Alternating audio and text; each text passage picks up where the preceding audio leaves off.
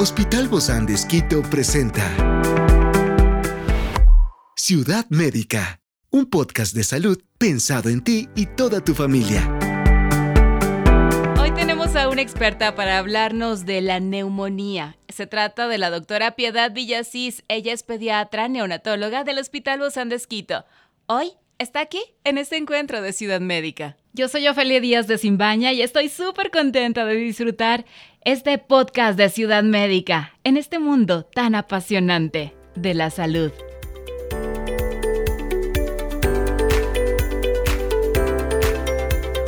La neumonía es una enfermedad grave que afecta a miles de niños en Ecuador cada año y la falta de acceso a atención médica de calidad y la desigualdad en la distribución de recursos sanitarios son factores que contribuyen a la alta tasa de mortalidad infantil debido a la neumonía en este país. Acompáñame para saber qué hacer con estos pequeños. Bueno, pues el día de hoy vamos a hablar de un tema que está muy en auge, sobre todo aquí en nuestro país, en Ecuador, que es la neumonía. Y ya tenemos a nuestra invitada, la doctora Piedad Villasís. Ella es pediatra neonatóloga del Hospital Bozán de Esquito. Gracias, querida doc, por acompañarme el día de hoy. Bienvenida. Muchas gracias, siempre un gusto acompañarlos. Bueno, pues hoy estamos hablando de la neumonía a propósito de que se han colmado los hospitales, ¿verdad? De tantos niños con, o tantos y pequeñitos pacientes con neumonía. Sí, hemos tenido un colapso realmente por los cuadros eh, de infecciones respiratorias, tanto altas como bajas. Altas estamos hablando de vía aérea superior, amigdalitis, faringitis, laringitis e infecciones respiratorias bajas que estamos hablando de las neumonías. Siempre habíamos tenido un pico que más o menos iba entre noviembre, diciembre, enero y ya bajaba para febrero. Pues este año empezamos en noviembre y no lo hemos terminado. Seguimos con una incidencia muy alta de infecciones respiratorias. ¿Por qué se da? ¿Y por qué han cambiado estos esquemas de los que antes ya se tenía como una regulación y ahora ha variado tanto? He visto que, que hay más niños que están con problemas de amigdalitis, faringitis, todas estas citis famosas bueno, eh, básicamente tenemos varias teorías por ahí. La primera es COVID hizo que los niños estén aislados, metidos en su casa y metidos en su casa, entonces no se enfermaban y todos éramos felices porque los niños estaban sanos. La forma en que tu sistema inmunológico aprende a defenderse es enfermándose. Entonces, como estos niños no se enfermaron, no crearon defensas contra todos estos virus, sobre todo, que están en el contexto y en relación permanente con nosotros.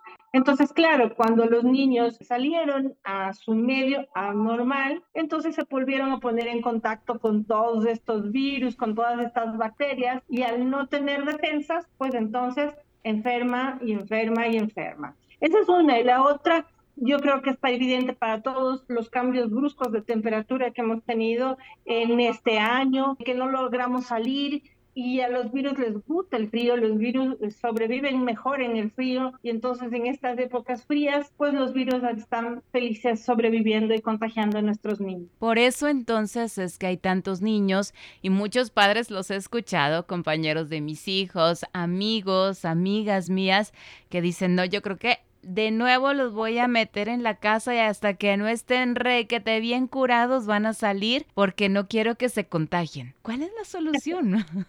¿Esto es algo bueno? Sí, a nosotros también nos da ganas de, como médicos, decirles, miren, ya métanse en casa y no salgan, por favor. Pero, a ver, tenemos que pensar que al final va a suceder exactamente lo mismo. Es decir, pasarán sanos en casa unos meses más y al salir nuevamente a su contexto de vida, pues van a y eso es algo natural, propio de lo que tienen que vivir los niños.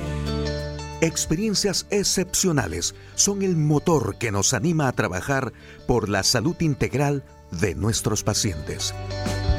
Expresamos el amor de Dios para dar prioridad a la vida por sobre todas las cosas. Seguimos con nuestro compromiso, la seguridad del paciente. Hospital Bozán de Esquito, a la gloria de Dios y al servicio del Ecuador. Entonces vamos a estar viviendo esto repetidas veces hasta que el sistema inmunitario se vuelva más fuerte. Sí, básicamente tú esperas que un niño tenga alrededor de seis procesos, los niños chiquitos, quiero decirte, los preescolares, más o menos unos seis procesos por año. Y eso va creando defensas conforme pasando años. Si tú te pones a pensar esos dos a tres años que los niños estuvieron sanos en casa, pues se perdieron de más o menos eh, como de 15 a 18 procesos que debían haber creado anticuerpos. Entonces, eh, ahorita se están igualando en todos esos procesos, es lo que sucede con nuestros niños. ¿Cuáles son estas causas las más comunes de la neumonía en los niños, sobre todo aquí en nuestro país? hemos visto ya tantos casos hospitalizados, gente cercana que está con principios de neumonía y ya los papás dicen, no, no quiero saber otra vez de, de una enfermedad más cualquier proceso respiratorio puede terminar en neumonía. El niño empieza con un simple resfriado, tú sabes que va a terminar en neumonía, no lo sabes. Puede que este proceso respiratorio evolucione como cualquier resfriado y en tres días, cinco días el niño ya esté bien, o puede que eso progrese y cada vez empiece a tener mayor problema, ya no sea solo alto, sino sea bajo y termine en una neumonía. ¿Cuáles son las causas? Siguen siendo virales. Pero eso nosotros como padres no podemos ayudarles para que no pase a neumonía, o sea, para que se corte antes de. Yo te debería decir que no, porque, por ejemplo, la mayor parte de niños que nosotros tenemos con neumonía en el hospital eh, son niños antesanos, son niños que están bien cuidados, son niños que tienen buen peso, son niños que empezaron con un cuadro respiratorio, los padres les llevaron al médico, hicieron todo lo que había que hacer y resulta que terminan con una neumonía. Eh, no necesariamente depende de ti a veces dependen de factores externos. Obviamente un niño que tiene factores de riesgo, es decir, un niño que nació prematuro, un niño que es inmunodeficiente, un niño que tiene patologías como asma, se va a enfermar más y probablemente esas infecciones sean más severas. Pero el conflicto es ahorita los virus y las bacterias que tenemos en el ambiente. Los virus son virus súper agresivos. Tenemos ahorita virus que están en el ambiente, básicamente dos, que son sincitial respiratorio y adenovirus, aunque hay otros como metaneumovirus, rinovirus, influenza estamos teniendo otra vez, para influenza, COVID también tenemos, entonces hay algunos virus que en sí tienen un comportamiento muy agresivo, sobre todo sincitial respiratorio y adenovirus son virus muy, muy agresivos que tú no tienes ninguna forma de pararlos a veces. Entonces es todo lo que tienes que hacer y, y terminas en neumonía. Y es algo así como, piensen ustedes como COVID te da COVID a ti, te da COVID a tu hermano, y a ti te da un cuadro asintomático y a tu hermano termina en neumonía. ¿Y qué dejaste de hacer o qué hiciste para que el uno pase como un cuadro inadvertido y el otro pase, le dé una neumonía? Pues no, son factores, son un montón de factores que probablemente no entendemos todos. En este caso, por ejemplo, eh, ¿cuáles son los síntomas de la neumonía en los niños y cuándo se debe buscar la atención médica? Si tú tienes un cuadro respiratorio simple, esto entonces va a tener los síntomas normales, es decir, tienes moco transparente habitualmente, estornudos, lagrimeo, malestar general, fiebre. Como la eh, gripe. Un resfriado, ¿ok? Pero resulta que eso empieza a hacerse más fuerte, más fuerte. Cuando te preocupas tienes que ir donde el médico, porque de, de, ley tienes que ir donde el médico. Primero cuando tienes fiebres muy altas que no se controlan con las medicaciones habituales. Una. Dos, el estado general del niño no es bueno, es decir, el niño por lo general cuando está con fiebre se decae mucho, no quiere hacer nada, no quiere comer, pero por lo general ya le baja la fiebre y el niño pues empieza a hacer una actividad normal. Si tú le ves que el niño sigue muy decaído y los signos ya de dificultad respiratoria, los signos de neumonía básicamente son, uno, dificultad respiratoria. ¿Cómo no? Porque el niño hace esfuerzo para respirar. Entonces, le notas que respira más rápido de lo habitual, le notas que hace mayor esfuerzo para que entre el aire, por lo tanto, se ven huequitos entre sus costillas, se mm. ve en la parte acá del cuello, por debajo de las costillas, o incluso se ve una dificultad en donde hasta mueve su abdomen para poder respirar. Esos son los signos de dificultad mm. respiratoria. ¿Tiene sibilancias también?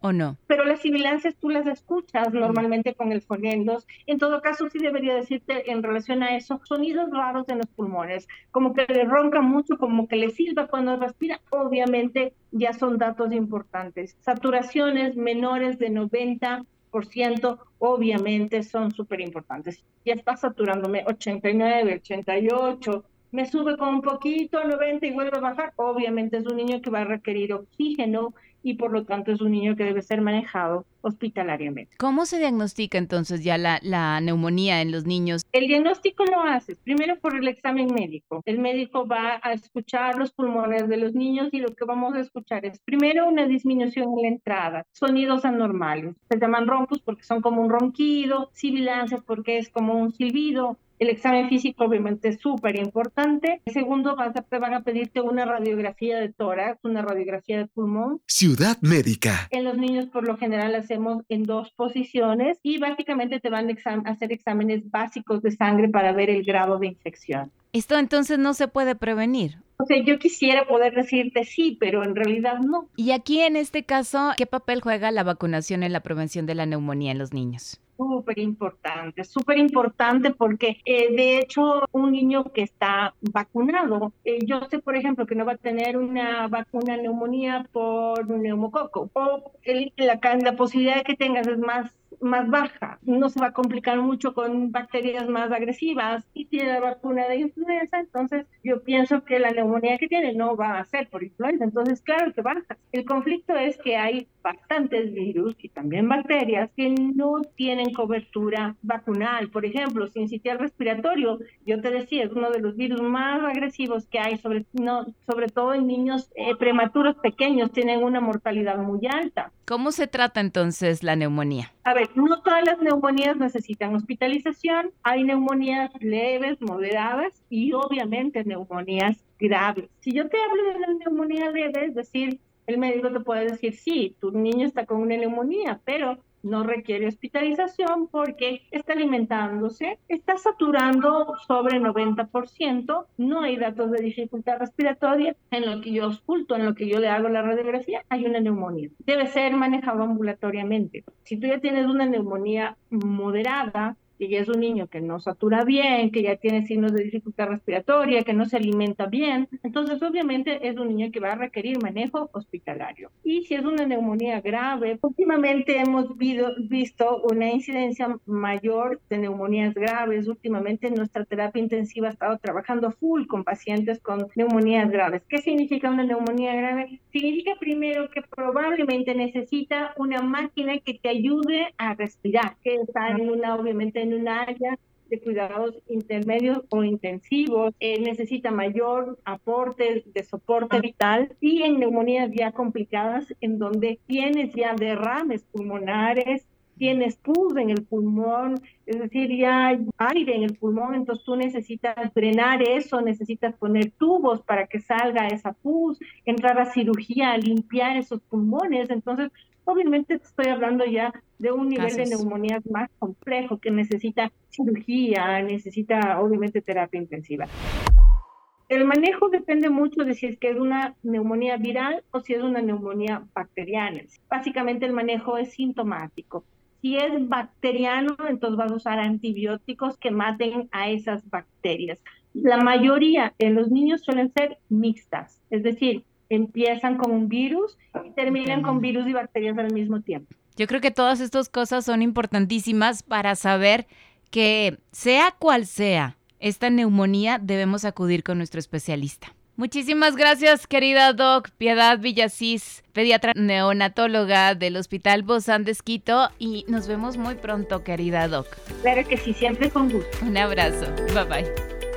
Esta es una producción del Hospital Bozán de Esquito con el apoyo de HCJB. Encuentra este podcast de salud en las redes sociales como Spotify, SoundCloud y todas las plataformas digitales. Gracias por acompañarnos en este capítulo de Ciudad Médica, un espacio para tu salud. Hasta la próxima.